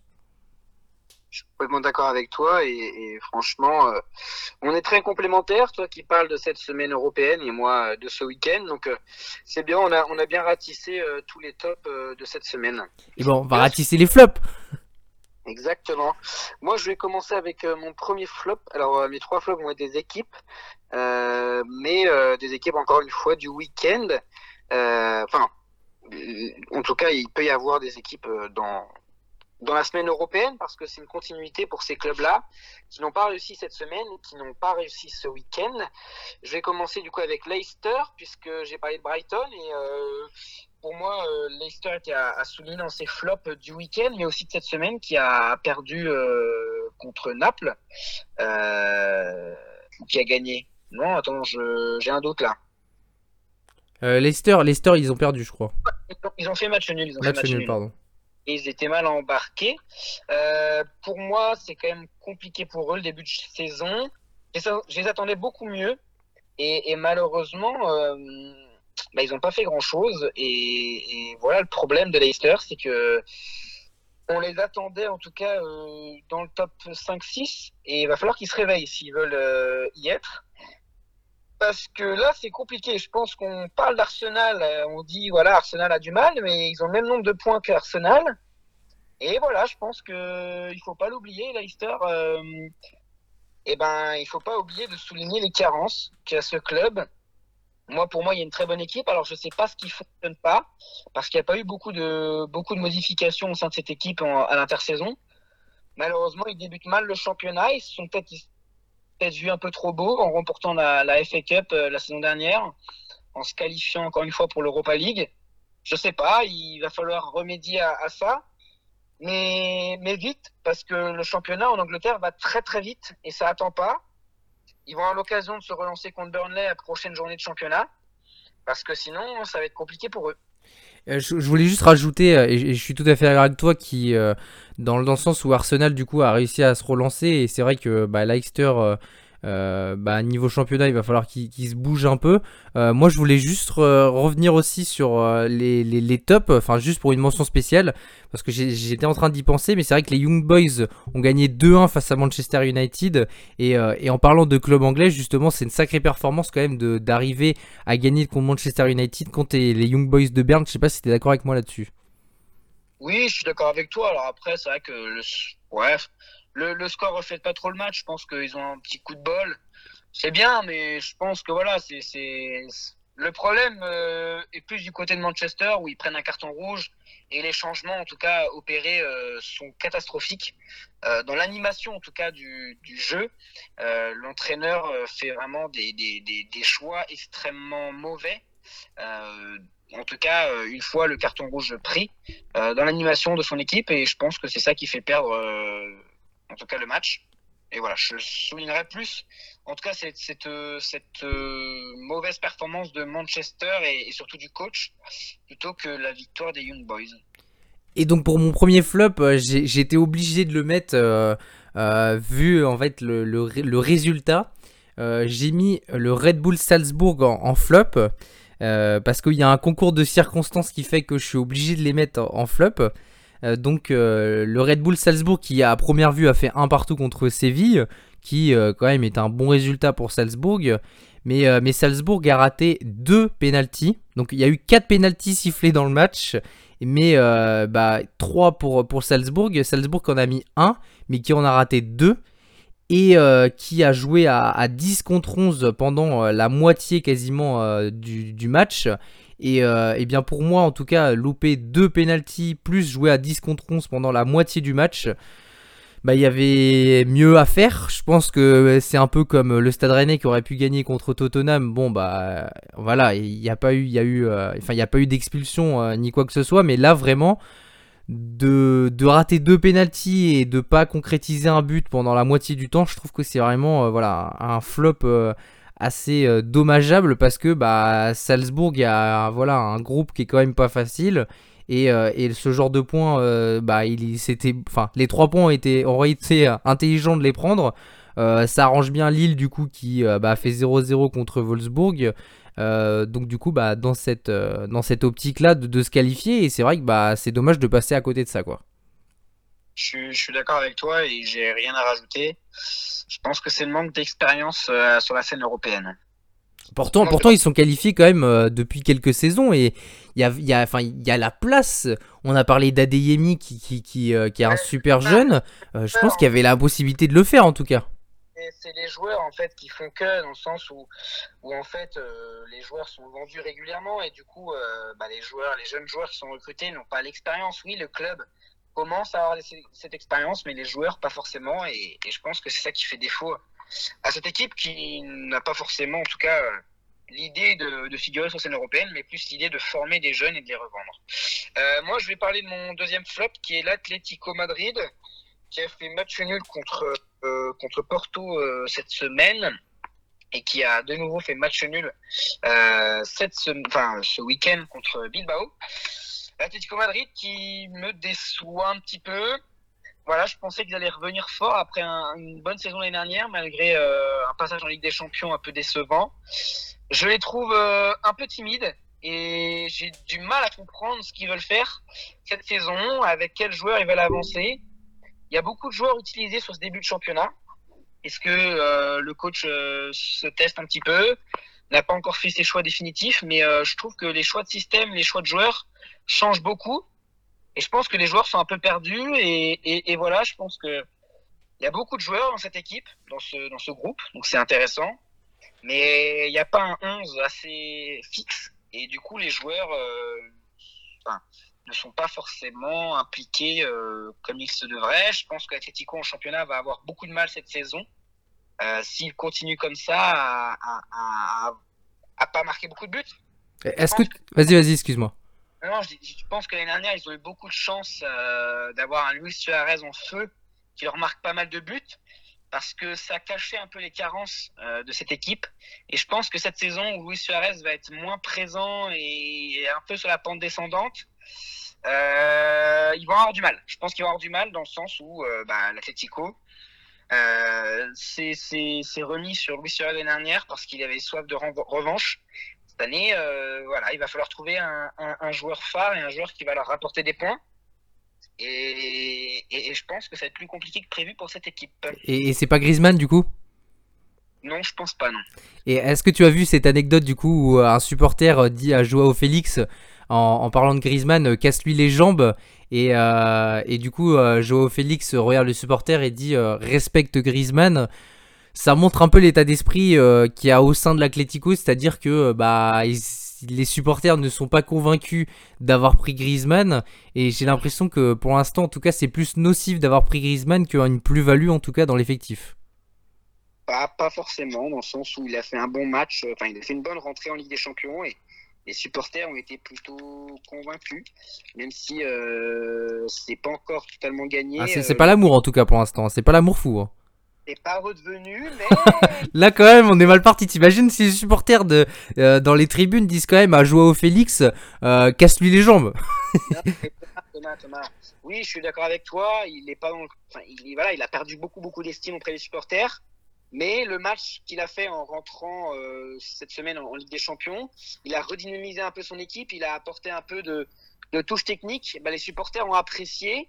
Ils l'ont encore euh, mauvaise, mais ça, en tout cas, c'est sur la fin. S'il continue comme ça, ça peut être sur la bonne voie de la réconciliation. Même si ça va prendre du temps, les supporters n'ont pas été insensibles à sa rentrée sur le terrain, en tout cas cette semaine euh, contre Porto. Mais, mais dans quel schéma tactique joue du coup Simeone? Parce que en attaque, donc du coup, il a Joao Félix, Suarez et Griezmann. Euh, D'avoir tous ces joueurs-là en, en, attaque, ça doit être un casse-tête pas possible.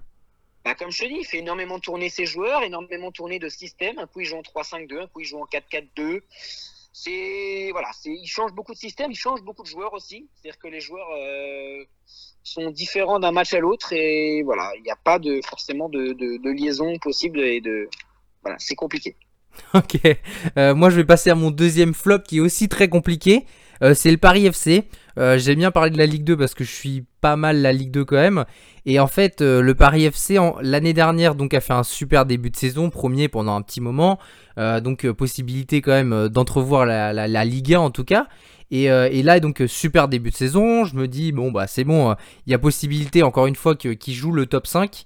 Et, et depuis Paris FC Guingamp que j'ai eu le malheur d'aller voir au stade.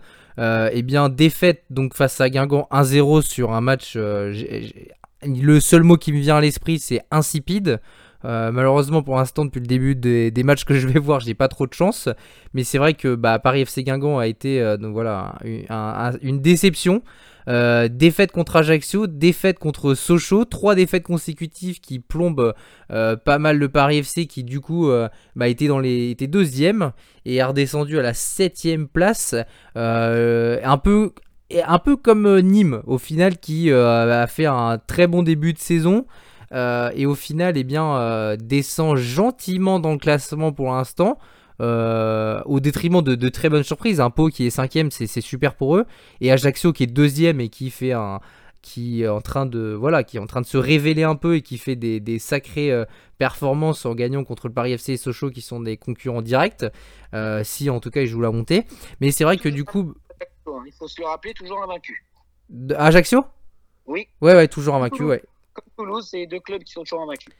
Exactement. Et, euh, et du coup bah le Paris FC voilà un, petite tristesse parce que franchement ils auraient pu mieux faire ils n'ont pas un recrutement qui a été flamboyant mais en voyant le début de saison, je me suis dit qu'il y avait vraiment place de bah, d'entrevoir quelque chose. En plus, ils ont pris Thierry Leray qui a fait monter euh, Strasbourg en Ligue 1.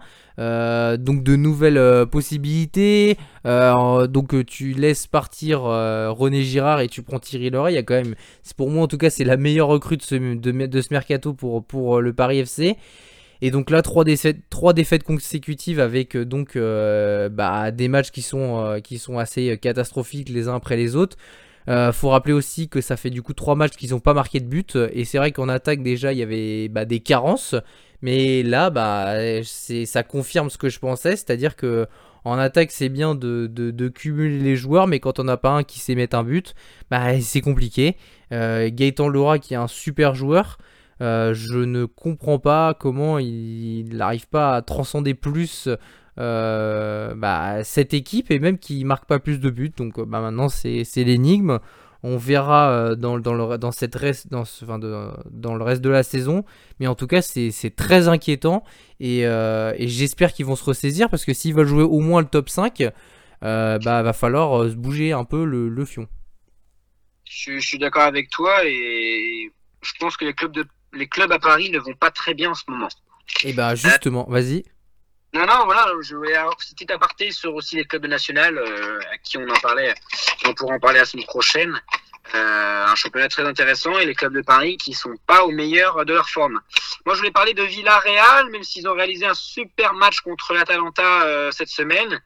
Euh, un match en tout cas, et je vous conseille de regarder ces deux équipes-là cette saison euh, parce que ça va vraiment être des équipes super intéressantes à voir jouer. Euh, voilà. Je voulais juste souligner ce flop pour ce week-end. Euh, je sais que c'est compliqué pour eux. Ils ont moins l'habitude, même si l'année dernière ils ont joué la Ligue Europa, de jouer euh, tous les trois jours. Mais de perdre, enfin de perdre, de faire match nul contre Mallorca, c'est dommage. C'est dommage parce que c'est maintenant qu'il faut gagner des points contre ces équipes-là. en championnat, en tout cas, je dis bien. Et si euh, ils veulent réaliser une saison correcte et se qualifier à nouveau en Europe, au minimum en Ligue Europa, parce que je pense que c'est leur place en championnat. Euh, va falloir qu'ils gagnent des points contre les plus petites équipes, parce que à jouer des matchs tous les trois jours, quand tu vas rencontrer euh, l'Atlético, Séville, Barça, Real le week-end, ça va être encore plus dur. Et je pense que c'est sur ce point-là où je trouve que c'est un flop, même si j'adore cette équipe et j'aime pas trop les mettre dans le flop. C'est que pour moi, eh ben, c'est dommage. Ils ont perdu des points très importants ce week-end qui leur en tout cas, qui aurait permis à, ce club-là de de, de, de, conserver un peu ce, début de championnat assez correct. Parce que, comme je disais, jouer les matchs des champions, c'est dur, mentalement et physiquement. Et quand le week-end, euh, on arrive à jouer euh, contre des gros cylindrés de son championnat, c'est encore plus dur. Et c'est pas forcément là qu'on compte gagner des points. Et donc, c'est bien d'en gagner contre les petites équipes. Donc, c'est pour ça que je les ai mis dans les flops ce week-end. Et eh ben les flops, c'est pour ça que tu dis j'aime pas les mettre, mais j'avoue que bah on choisit, on les choisit les flops bien sûr, mais euh, parmi euh, bah, parmi tous les, les équipes euh, voilà qui, qui sont en, flop et c'est vrai que du coup bah il y a forcément des fois où on a un peu mal au cœur de, de, voir certaines équipes en flop. moi c'est un peu le cas de Metz que j'ai mis en flop. Euh, je crois que parmi toutes les équipes euh, que tu as citées et que j'ai citées, c'est l'équipe auquel je m'inquiète le plus. Euh, je les voyais pas aussi bas, sincèrement. Euh, dernier de Ligue 1. Fred Antonetti qui a fait la meilleure saison, enfin l'une des meilleures saisons de toute l'histoire de Metz l'année dernière en finissant 9ème en Ligue 1, je crois. Il y avait une dynamique qui était incroyable, vraiment. Enfin, moi en tout cas, j'ai été le premier surpris et le premier content pour, pour Metz. Euh, il y a une super institution, c'est un super club. Maintenant, euh, au niveau des résultats et au niveau de l'effectif, sincèrement, il va falloir commencer à s'éponger un peu la, tête parce que je pense que ça doit sacrément suer euh, au sein euh, du staff et aussi euh, au sein du vestiaire. Si les joueurs ne commencent pas à se poser des questions, bah, va falloir qu'ils s'en posent vite parce que donc défaite contre deux concurrents directs. Même trois concurrents directs pour l'instant depuis le début de saison. Défaite face à Nantes 2-0, défaite face, défaite face à 3 2-0 Défaite ce week-end face à Strasbourg, 3 buts à 0 qu'ils ont pris, donc 3 buts en 40 minutes. Euh, mais ce qui donc a un effectif euh, qui commence un peu à être euh, compliqué. Enfin, on va dire que pour moi en tout cas le 11 principal, ça va. Ça, ça joue le maintien, il n'y a pas de problème, mais ça va. Mais on va dire que bah y a des joueurs qui euh, aussi euh, bah, sont euh, dans les dans enfin qui, jouent en sélection. Je pense à Okidja qui a été appelé avec la, sélection algérienne. Je pense à, d'autres joueurs que, je cherche, mais en tout cas si Dylan Brand qui, qui, joue avec la Tunisie, il y, y en a d'autres. Euh, Kouyaté qui joue avec le Mali. Et en tout cas, j'ai l'impression que bah, faire les deux, c'est un peu compliqué aussi. Euh, là, il n'y a pas de problème. Mais c'est vrai que bah, au niveau de, l'effectif pur, là, bah, c'est en tout cas en attaque, euh, je m'inquiète pas mal. c'est vrai que du coup, Antonetti pardon, a sacrément bombardé sur Ibrahimanian qui a fait une saison l'année dernière euh, un début de saison, il était meilleur buteur de, Ligue 1, euh, en tout cas sur le début de saison, sur les trois premiers matchs, il avait marqué 6 buts. Euh, là, il revient des croisés, il n'y a pas de problème, mais du coup, bah, Antonetti a bien accentué sur le fait qu'il était inexistant et qu'il fallait qu'il se repose des questions. L'effectif, vraiment, c'est compliqué. Moi, je soupire parce que je suis triste en fait quand tu vois même tous les blessés. tu vois Boulaya, Enget. après, bon, il y en a d'autres, c'est, on va dire, c'est plus récurrent, mais je trouve que c'est dommage vraiment. Euh, quand tu recrutes même Depréville libre à Depréville, c'est pas un joueur que j'affectionne, mais voilà, ça pouvait à peu près le faire. Ça reste compliqué quand même quand c'est à peu près la seule recrue que t'as. Bah voilà, ça, oui, c'est compliqué. C'est le mot qui va revenir le plus. Euh, et puis euh, donc du coup, bah 3 points pris en 6 journées. c'est aussi inquiétant que Saint-Etienne. Euh, mais on parlera de Saint-Etienne un autre jour, je pense. Mais c'est vrai que du coup, bah, je m'inquiète pas mal. C'est la pire défense du coup de, de Ligue 1. Euh, ils ont perdu en plus John Boy qui était, euh, comme a dit Antonetti, c'était un peu une tristesse pour lui parce que c'est un joueur qu'il a joué, avec qui il connaît très bien. Il l'a fait venir à Rennes, il l'a fait venir à Metz. Et, et c'est un joueur, voilà, le soldat qui faisait que ça régulait un peu cet effectif de Metz. Euh, et, surtout en défense, parce qu'en défense, bah, c'est là où il y a besoin. On voit que ça réussit à beaucoup de clubs de mettre un joueur jeune. Euh, par exemple, je pense à, que ce soit à Nice avec euh, Dante qui joue en, défense centrale. il, ça réussit à, plein d'autres clubs comme Lille avec Fonte. et c'est vrai que pour moi, c'est un peu la clé. Euh, et, au final, eh ben, euh, cet effectif, de, en tout cas en défense euh, de, Metz, est assez jeune. Et on a l'impression que Kouyaté a du mal, en tout cas en, Ligue 1, avec Metz. Dylan Brown, c'est assez compliqué aussi. Pourtant, c'est des joueurs qui jouent en sélection. Donc, bah, moi, je trouve que de base, ça devrait être intéressant. Mais du coup, bah, je pense que John Boy, le départ de John Boy a fait très très mal. Et, au niveau de ce milieu aussi, même que ce soit Pajot ou Maïga, bah, ça reste des joueurs plutôt moyens de Préville c'est pareil. Euh, et, du coup bah voilà c'est très compliqué. J'ai resté là-dessus. À toi Baptiste. Non moi je suis, moins surpris que toi sur, sur cette équipe là et je les voyais euh, peut-être pas aussi bas, mais en tout cas, je, voyais leur saison assez compliquée. Pour moi, c'était un petit peu un exploit l'année dernière, et, voilà, je pense que les joueurs dans cet effectif ne sont pas euh, extraordinaires, euh, et, on va dire qu'ils sont un peu à la place où ils devraient être pour moi.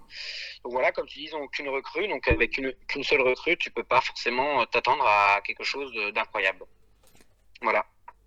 Et, donc juste un, mot sur euh, le Paris Saint-Germain en flop. Euh, moi, je les, je les ai marqués en, un peu en flop aussi. On va pas trop en parler euh, longtemps, mais le match de Paris, si tu l'as vu, donc c'était mardi. moi, j'aurais pu les mettre en flop dans le sens où bah voilà, c'était un match assez dynamique sur le début et qui s'est très vite éteint et au final qui a fait que bah, Paris n'a pas réussi à obtenir un résultat face à une équipe de Bruges très joueuse. Nous, on n'est pas étonné des, équipes de Jupiler League qui jouent très bien, mais un petit peu quand même dans le sens où le niveau a été vraiment très bon. un Van Aken qui a été transcendant et qui m'a vraiment plu. Cette équipe de Bruges m'a vraiment plu et, et, qui fait que du coup, elle a tenu en échec le Paris Saint-Germain. Oui, après, euh, Thomas, il faut savoir sélectionner trois, trois flops et pas quatre. Hein. je sais Non, non, je rigole. Euh, non, moi, je voudrais pas. Enfin, je voulais pas les mettre dans mes flops et pas trop parler de Paris parce que dans les autres émissions, ils en parlent déjà. Moi, voilà, je n'ai pas forcément de mots à dire sur cette équipe qui m'étonne pas, qui continue à faire euh, ce qu'ils font depuis longtemps, c'est-à-dire recruter des mecs et puis voilà, les aligner, aucune idée de jeu pas d'entraîneur qui réussit à, cadrer ces joueurs-là. Donc, euh, pour moi, ça continue et continue à, s'enfoncer dans leur euh, dans leur conneries. Donc euh, voilà, j'ai pas de mots à dire. C'est tant mieux pour eux et désolé pour les Parisiens, mais à un moment donné, il va falloir que la direction se réveille et, et réfléchisse correctement. C'est pas en empilant les joueurs qu'on va réussir à gagner la Ligue des Champions. Wijnaldum l'a très bien dit avant le match. Donc euh, voilà, je pense qu'il n'y a pas grand chose à dire d'autre, à part que va falloir arrêter euh, leur, euh, leur truc à deux balles, de recruter les meilleurs pour essayer de gagner des champions, parce que ça marchera jamais.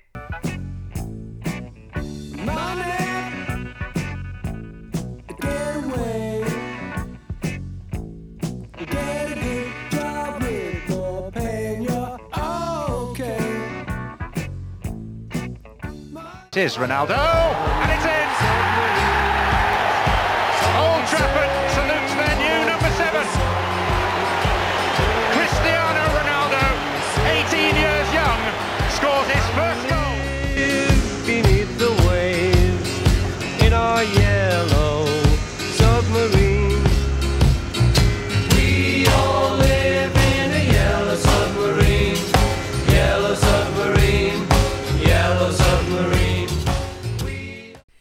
Et donc on va parler de cette euh, nouvelle rubrique, encore une fois, la crème anglaise, la crème anglaise qui euh, j'espère vous plaît parce que nous, elle nous fait bien kiffer. Et on va parler de Derby qui est un club en, péril, vraiment Derby County qui, euh, qui a une histoire belle pourtant, qui fait un, un début de championnat plutôt correct.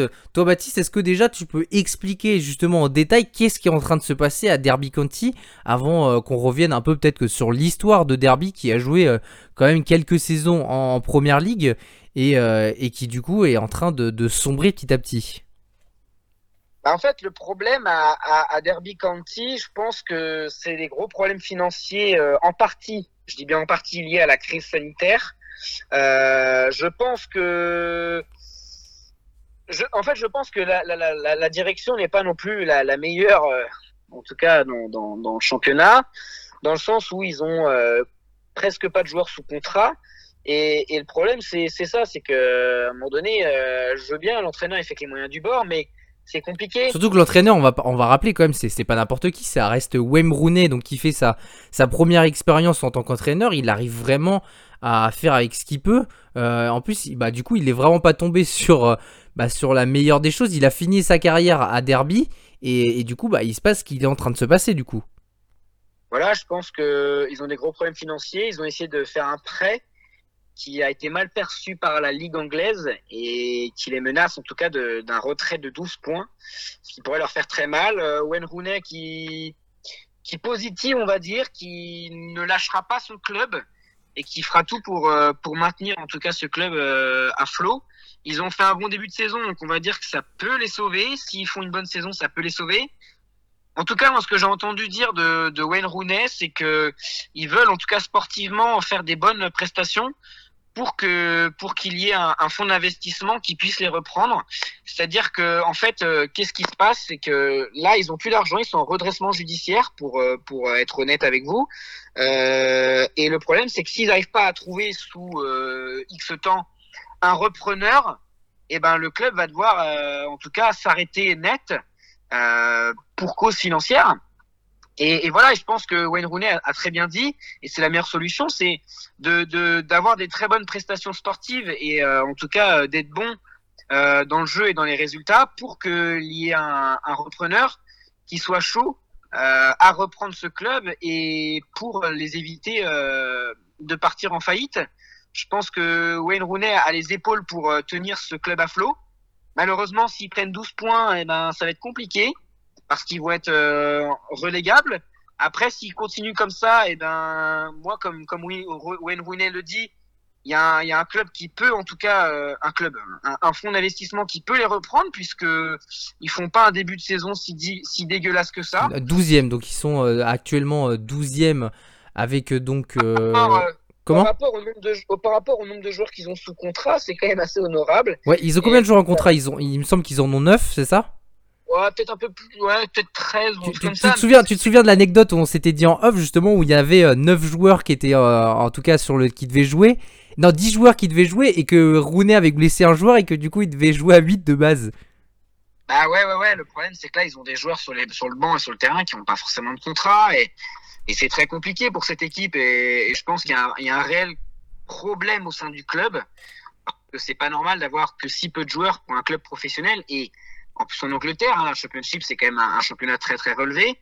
Euh, c'est pas normal, en tout cas, de d'a- d'avoir si peu de joueurs sous contrat pro. Quand on voit que certains clubs en abusent, comme la Juve, Chelsea et, d'autres, euh, d'avoir un, un club en tout cas qui est historique en plus en Angleterre, hein, euh, d'avoir euh, voilà si peu de joueurs, c'est quand même catastrophique et moi j'ai du mal à, à comprendre comment c'est possible quoi. Et donc 12e avec 8 matchs joués, donc là c'est la 8 journée qui, vient de s'achever. 10 points, en plus il reste sur des, résultats quand même euh, plutôt cohérents, donc euh, avec euh, une victoire euh, contre Stoke City euh, 2-1. C'est vrai que bah, en plus d'avoir Wayne je trouve que comme un peu am- ambassadeur et porte-drapeau du club, je trouve que quand même ça claque un peu. Euh, et surtout qu'on va revenir donc euh, sur euh, l'histoire de Derby County, un petit peu pour que vous compreniez à quel point c'est un club important en, en Angleterre, pas aussi important que euh, Chelsea, euh, Liverpool, les, les clubs de premier plan, mais c'est vrai que c'est un club qui a quand même gagné deux fois euh, le championnat de, première ligue, qui a gagné une coupe d'Angleterre et deux Community Shield, mais c'est un club qui aussi voilà a eu ses heures de gloire et, et ses et ses heures qui sont un peu moins, qui sont un peu plus tristes. Le club il est aussi connu donc pour avoir été dans les annales de la première ligue parce qu'ils ont réalisé, réalisé le plus mauvais parcours de l'histoire en première ligue avec une seule victoire en 38 matchs. Et euh, c'est pour ça que c'est un club voilà qui, qui a connu un peu euh, euh, bah, des joies et des tristesses comme beaucoup de clubs, mais, mais encore plus je trouve que pour, pour Derby County. euh, moi, ce qui, ce qui me fait peur aussi, au-delà de, de tout ça, c'est que ben, le club peut descendre très vite, très bas. Euh, et surtout que en plus de ça, bah, nous, on connaît en France, hein, il y a beaucoup de clubs qui, sont, qui ont été en, en redressement euh, financier euh, et qui ont fini un peu aux oubliettes. Et, après, bah, pour se remettre de ça, c'est compliqué. On l'a vu avec Bastia, on l'a vu avec Le Mans, on l'a vu comme, euh, comme beaucoup de clubs. Et c'est vrai que bah, pour se remettre de ça, c'est assez compliqué quand même. C'est compliqué comme tu le dis, mais je pense que Derby County peut s'en sortir, comme tu l'as dit, parce qu'ils ont Wayne Rooney en tant qu'entraîneur et en tant qu'entre guillemets porte-drapeau. Euh, pourquoi? Parce que c'est forcément excitant d'avoir un, un joueur comme ça en tant qu'entraîneur d'un club. Euh, et donc forcément que les fonds d'investissement vont être vont pas être insensibles. Et en plus de ça, c'est rassurant pour le club d'avoir un, un joueur de tel en- d'un- un entraîneur de telle envergure à la tête de son équipe parce que du coup, euh, c'est un joueur qui a une grande expérience en, en tant que joueur, et du coup, il, peut apporter une sérénité au sein du club, même si ça va pas, et il peut, on va dire, rassurer et euh, être là pour calmer les choses qu'un entraîneur qui n'a pas forcément connu d'expérience en tant que joueur, ou même euh, tout simplement d'entraîneur, un entraîneur euh, de, bas renom, qui pourrait en tout cas être vite dans la panique et dans la panade. Alors que lui, voilà, il est plutôt rassurant et, je pense qu'il calme un peu les troupes et il, il sait, on va dire, remettre les choses euh, bah, au centre euh, du sujet, c'est-à-dire le sportif avant tout. Et après le financier, bah voilà, ça c'est autre chose et c'est pas les joueurs qui, qui s'en occupent, mais que voilà, il arrive à focaliser les joueurs sur le terrain. Et comme il le dit, voilà, c'est par nos résultats qu'on va réussir à s'en sortir. Parce que si on a des résultats, et ben les fonds d'investissement vont s'intéresser. Si on a des résultats, et ben voilà, forcément qu'on va avoir un petit peu plus d'argent et que on va réussir à s'en sortir progressivement. Alors que si on est négatif, que ce soit en sportif ou autre, eh ben on va tomber en chute libre. Et là, euh, bah voilà, c'est même plus la peine de, de réfléchir. Euh, c'est c'est la, la Ligue One, c'est le troisième championnat anglais qui, qui se profile. Donc je trouve ça une bonne chose et en tout cas je trouve ça euh, bien d'avoir dans ce genre de situation un, un joueur qui a une grosse expérience, en- enfin un entraîneur pardon, je me trompe à chaque fois, qui a une grosse expérience. Parce qu'il a été que- entraîneur-joueur quand même l'année dernière, c'est c'est assez unique en plus euh, comme concept. Bah ils avaient fait ça en Anderlecht aussi avec Vincent Je m'en Compagnie. rappelle aussi, ouais. c'est sûr que c'est assez euh, assez rigolo. Je suis pas super fan du concept, mais bon, euh, voilà. Mais euh, mais c'est sûr que je pense que c'est rassurant et, et ça calme un peu le- le- les choses au sein du club. Et, et je pense que voilà, ça peut en tout cas euh, se finir un petit peu mieux que certains le pensent, c'est-à-dire à mon avis ils peuvent s'en sortir et en partie grâce à cette euh, cette icône du football anglais qui est Wayne Rooney et qui euh, qui apporte euh, en tout cas un supplément dans cette histoire. Et même la, la, meilleure solution pour, pour s'en sortir, ça passe aussi justement bah, par le nombre de joueurs, on en a parlé. Je vois que par rapport à leur recrutement, ils ont fait pas mal de recrutements libres.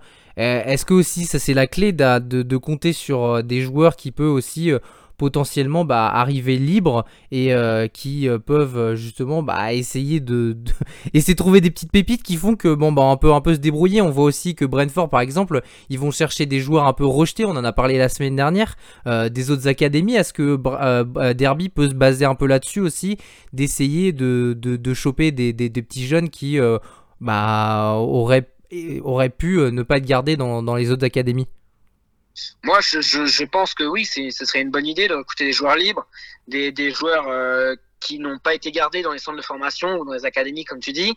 Après, voilà, moi, je connais pas trop euh, le système de recrutement et, comment ça se passe au sein de ce club. Je suis pas assez, euh, on va dire, spécialiste de ce club. Hein. C'est vraiment un, club que je suis vraiment de loin.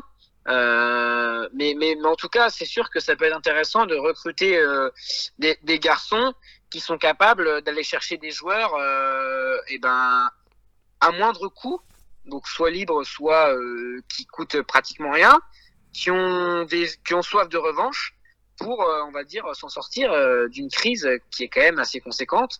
Quand on n'a pas d'argent que ce soit une entreprise euh, bah, classique une entreprise classique et économique ou un club de football euh, quand on n'a pas d'argent et ben c'est sûr que c'est compliqué à, à, à voir dans le futur là, je pense que voilà, ils ils regardent à court terme et ils essaient de trouver les, les, les solutions et, et, les, et s'en sortir avec les moyens du bord au jour le jour. Et je pense que voilà, ils avancent pas à pas euh, en fonction de, des restrictions qui vont leur tomber dessus. Et j'espère pas qu'ils vont, qu'ils vont avoir 12 points.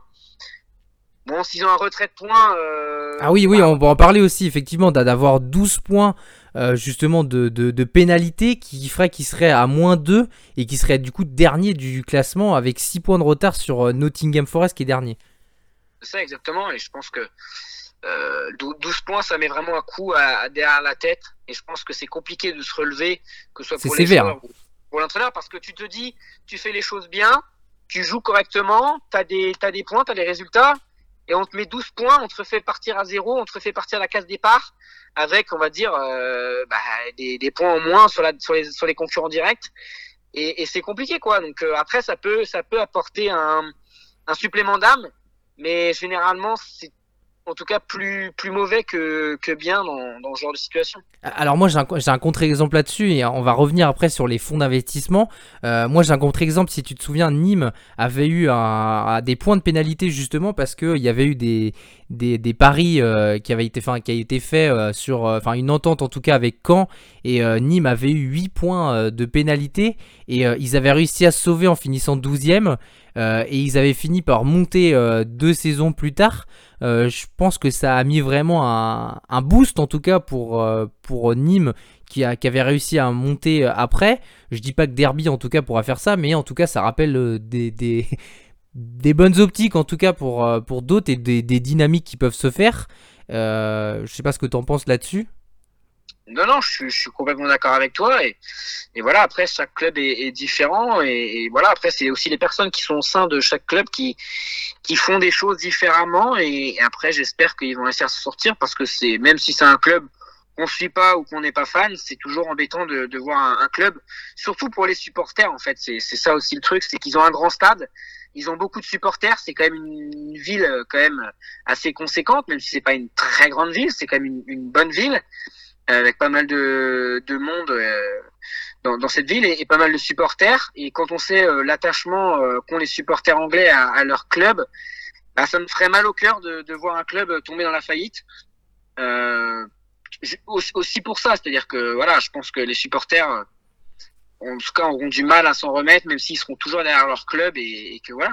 Bah, on m'a beaucoup loué, en tout cas, le, stade de Derby. euh, euh, les supporters de Derby, en tout cas, sont très attachés à leur stade. Et c'est vrai que bah, on voit même Sunderland, hein, qui est descendu en troisième division, qui a un stade euh, incroyable. Moi, qui, en regardant la série, m'a fait vraiment rêver. Euh, un stade euh, mythique et qui est vraiment très très beau. Et, euh, et pour revenir aussi, du coup, sur euh, le fonds d'investissement, est-ce que tu penses que c'est une bonne idée à, à court terme ou à long terme? Mais en tout cas, moi, c'est quelque chose auquel je suis un peu réservé dans le sens où bah, on l'a vu à Toulouse, on l'a vu à Lille. c'est quelque chose qui peut être assez compliqué à gérer parce que justement, il y a beaucoup d'argent qui arrive d'un coup pour acheter le club, mais, mais on va dire que bah, techniquement et financièrement, t'as pas grand chose auquel tu peux compter quand même. C'est assez friable. Ouais, ouais, mais après, s'ils peuvent se sauver à court terme de cette crise, bah pourquoi pas? Je pense que après, moi, je raisonne aussi pour les supporters et, voilà, je me dis que si mon club était dans ce cas-là, je, bah, je, prends ce qui est bon à prendre. Et, le voilà, le souci, c'est que si ça peut leur permettre de sortir de la crise, bah pourquoi pas? Après, je suis aussi autant réservé que toi sur ce genre de choses. Mais, mais c'est vrai que c'est toujours euh, dommage de, de voir un club euh, tomber dans, dans ce genre de situation financière.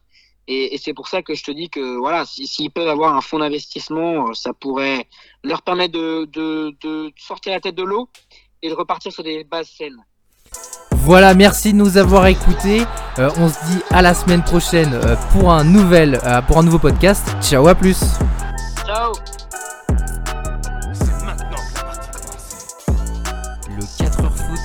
tous les lundis 16h sur toutes les plateformes de streaming.